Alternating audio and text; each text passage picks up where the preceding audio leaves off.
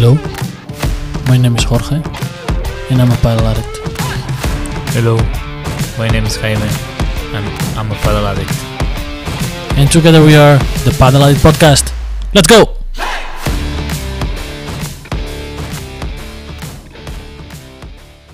Welcome back, my fellow padel addicts, to a new episode of the first padel podcast in the US, Padel Addict Podcast. My name is Jorge, and I'm here with my brother Jaime. How are you doing today? I'm doing great. Uh, glad that we're back recording another episode of Padel Addicts. Of course, uh, we've been working in uh, different stuff. Hopefully, we can bring you guys exciting news, exciting news soon. So, Jaime, tell us a little bit what we're gonna talk on this new episode. Uh, so in this episode, we have the latest news about the World Padel Tour, uh, a couple of the new new partners, new teams. Then on the last tournament of uh, the Master in Madrid, uh, they release some brands. They release new rackets Mm-hmm. for this year. So we're also gonna go, uh, talk about that, and then finally we're gonna talk about uh, padel in the USA. We have uh, some news, some tournaments coming to the USA That's as exciting. well, and uh, new clubs opening. Yeah. Uh, also, a lot of big names coming to the PPL next year. We have Pablo Lima also coming to the PPL next year.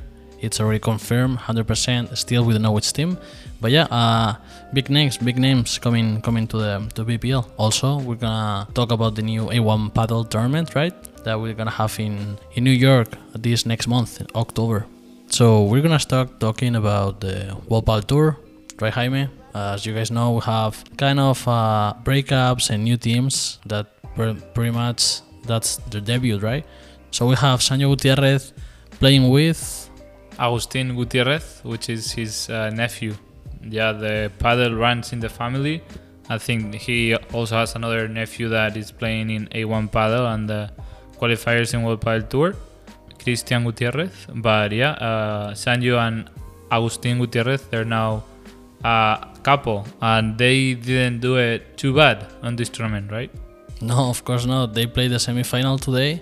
and they play against uh, Coello and Tapia, and it wasn't probably wasn't their best match because they lost 6-0, 6-1, 6-0. But still, just reaching the semi-final. Yeah, it's Agustin's It's, uh, Agustin's first semi-final, right? Yeah, it's Agustin's Agustin's Gutierrez first semi- semi-final in a World Padel Tour in a Master, and uh, you know it's uh, not too bad for a debut tournament. Yeah, for sure. Keep an eye on that team because I'm pretty sure that they're gonna have really, really good results this season.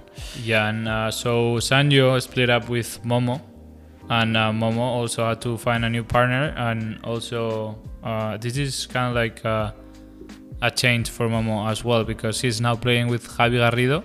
Mm-hmm. But as we know, and if you didn't know, Momo used to play in the left. Javi Garrido also plays in the left, so one of them made the switch, and that that's Momo. So Momo is now playing on the, on the drive, and Javi Garrido on the left. Yeah, uh, obviously, I don't know. On the paper, I love that couple. I like them a lot. Uh, how they both play and all that, but they didn't do too good in this in this uh, past tournament. Uh, well, the, the one in Madrid.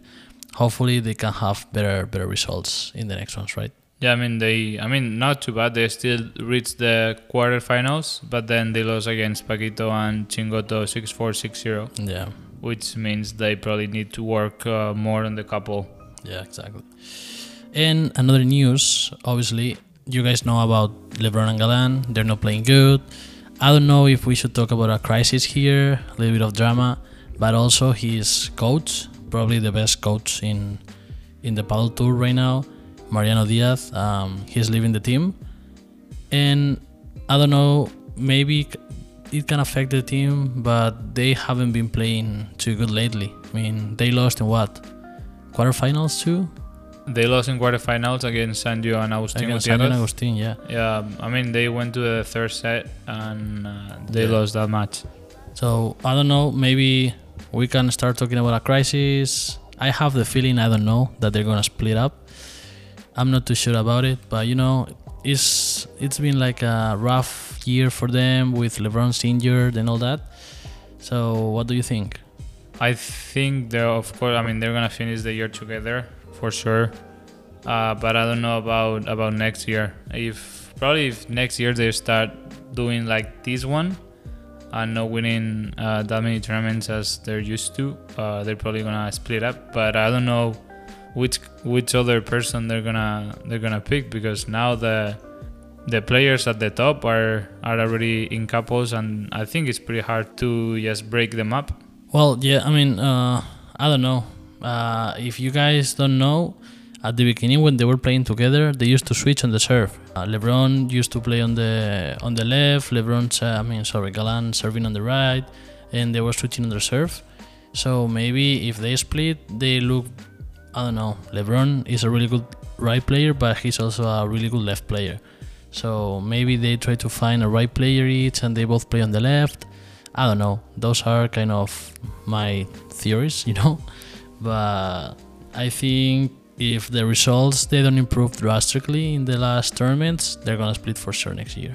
Yeah, but I mean, I would say now the top five couples, uh, I I think are pretty solid. I mean, we have Coello and Tapia, which obviously they're not gonna split up. They're the number one couple of the wall. Yeah.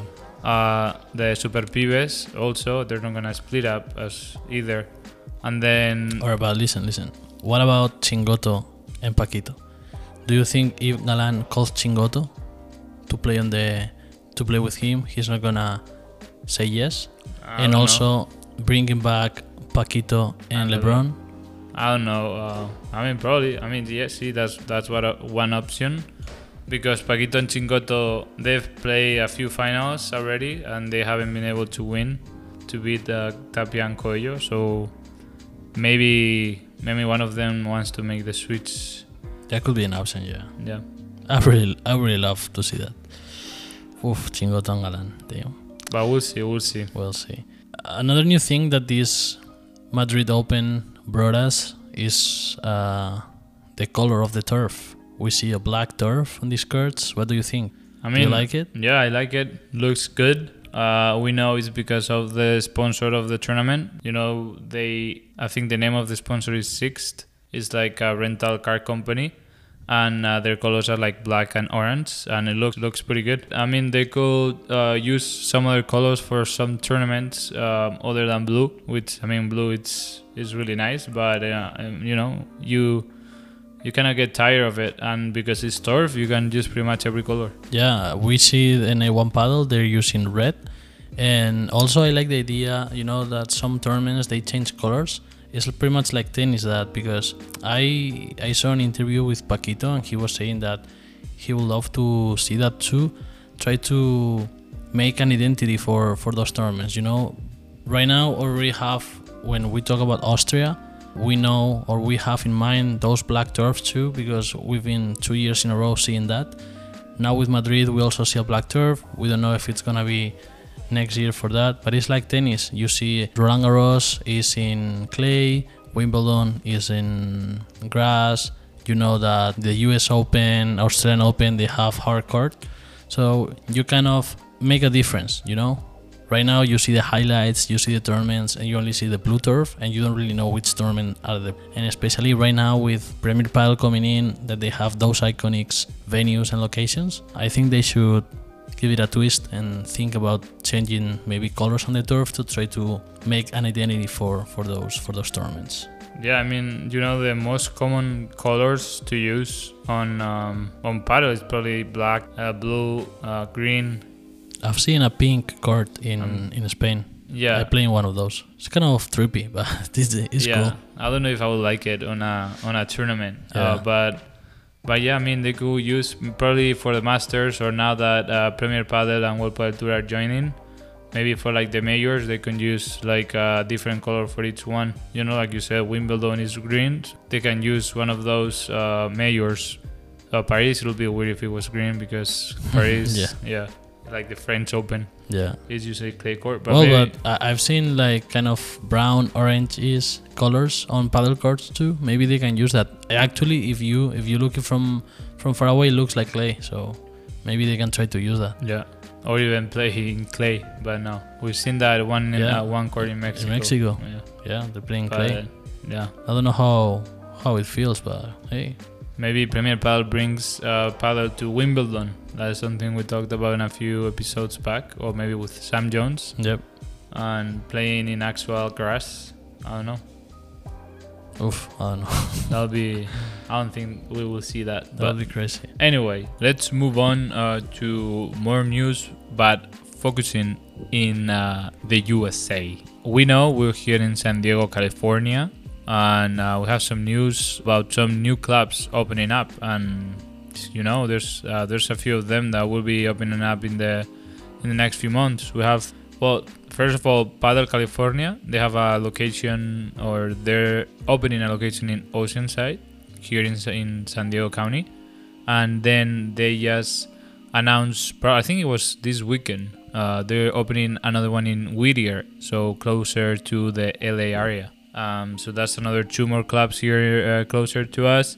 Then we have Bay Padel right in San Francisco, and Park Padel also opening up in San Francisco.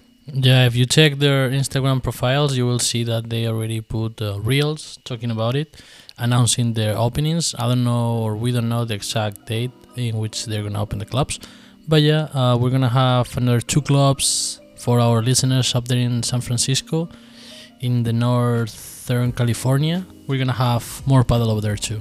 Yeah, and I mean, as far as we knew, there was no no padel up there, so good, good for the people from North California. And also, just so you know, um, I saw Bay Padel is gonna be indoor, so no outdoor courts. I know probably there in winter it can be a little bit chilly and wind and cold, so you you're gonna be able to play padel all year round. Yeah, and also I wanna talk about a new padel club that it was opened recently in Dallas, Texas, and it's Net Racket Club. We know Rogelio. We've played in Vegas against him and Carla. They beat us. Yep. But yeah, I know they they open a new club there in in Dallas. So if you are if you're over there, go check it out. It's indoor too. It looks it looks really new and really nice. So so give it a try. I'm pretty sure you're gonna enjoy it. We need to go to more places and let you guys know about other other padel clubs. Yeah. But uh, what else? What else about here in the US? What big news do we have? Uh, so moving on to the PPL, we have exciting news. I think. Uh, well, I don't think I know they're exciting news, at least for us. And if you guys listen to this podcast, I'm pretty sure that you guys share the addiction, the padel addiction, with us. Um, so probably you know Pablo Lima. Pablo Lima, was ex number one in the World Padel Tour. He is a legend of the sport, and he's joining the PPL next year. He announced it in a in an interview in the newspaper AS. It's from Spain, and he said that he was gonna play next year here in the PPL. We don't know the team yet. Uh, we're expecting for for the announcement which team which team is gonna have Pablo Lima Which team in the roster. Oh man, we know that uh, Juan Martin is going to New York Atlantics already. That's like signing Messi. Maybe I don't know. Probably Miami. Yeah, let's make some. I think Miami could be a potential team for Pablo Lima. I know. I I, I think it's not San Diego because uh, the owners of San Diego they said that they were excited to play to play against against him the next season. So unless they are trying to tricking us, uh, I don't think he's gonna play. He's gonna play for San Diego. I would love to, but you know. Yeah. Um. What other team? I think either Vegas, maybe. Oh, Vegas too. Um. I think. Yeah. I think Miami could be one of the Or top contenders. what about Orlando?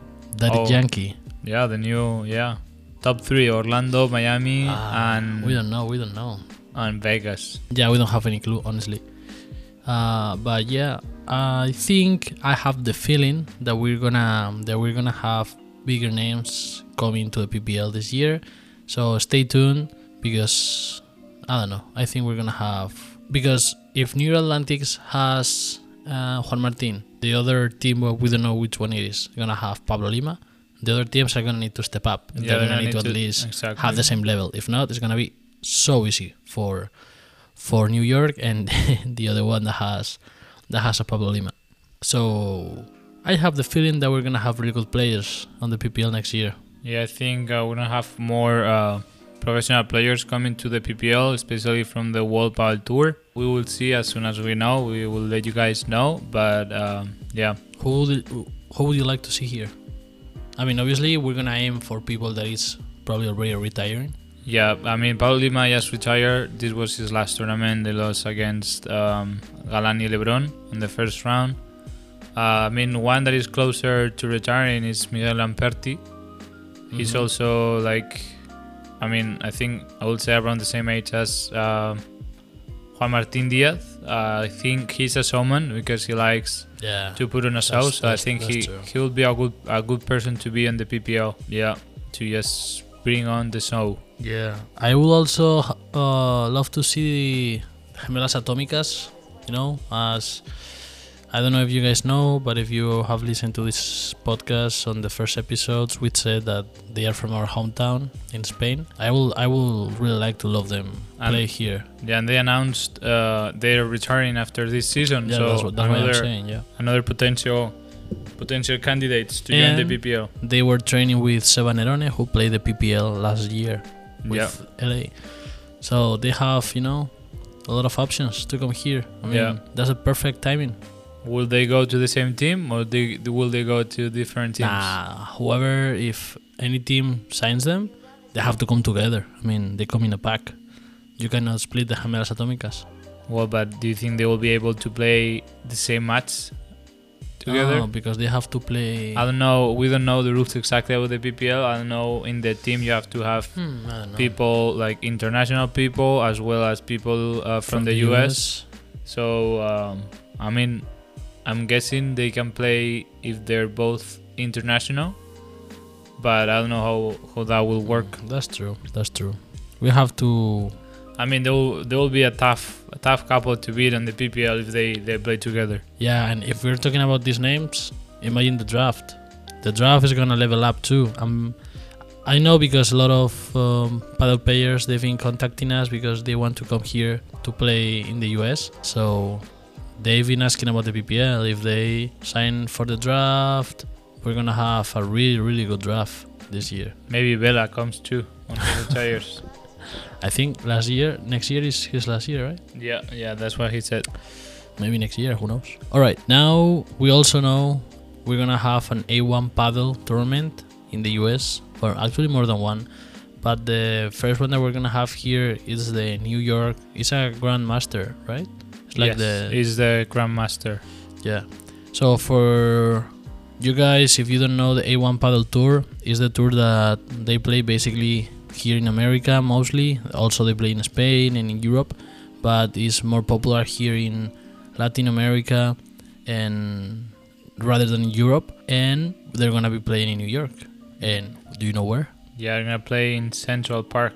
Uh, they they usually play in very scenic places, Mhm. and they chose New York, and of course it had to be Central Park. So I so think the red courts are coming to the US. yeah, then I think this is gonna be a great uh, tournament to watch. If you guys are close or you're gonna see professional padel, I would recommend you go watch it. Yeah. Especially you know in a very scenic place like Central Park.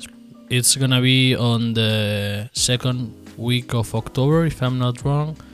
We're not gonna be able to attend because we're gonna be in Spain back there. We're gonna try to improve our padel there in Spain. Yeah, I think we're gonna take a few classes. Yeah, only a few. But yeah, if you live in the area, even if you don't, and you wanna see really good padel, go watch the the A1 padel in New York. It's gonna be amazing, and I don't think the tickets are super expensive. But you know, maybe you watch it and then you decide you want to play. Uh, you have Padel House. They have uh, two locations now. Maybe you can go there and you know hit a hit a few balls as well after you watch the games.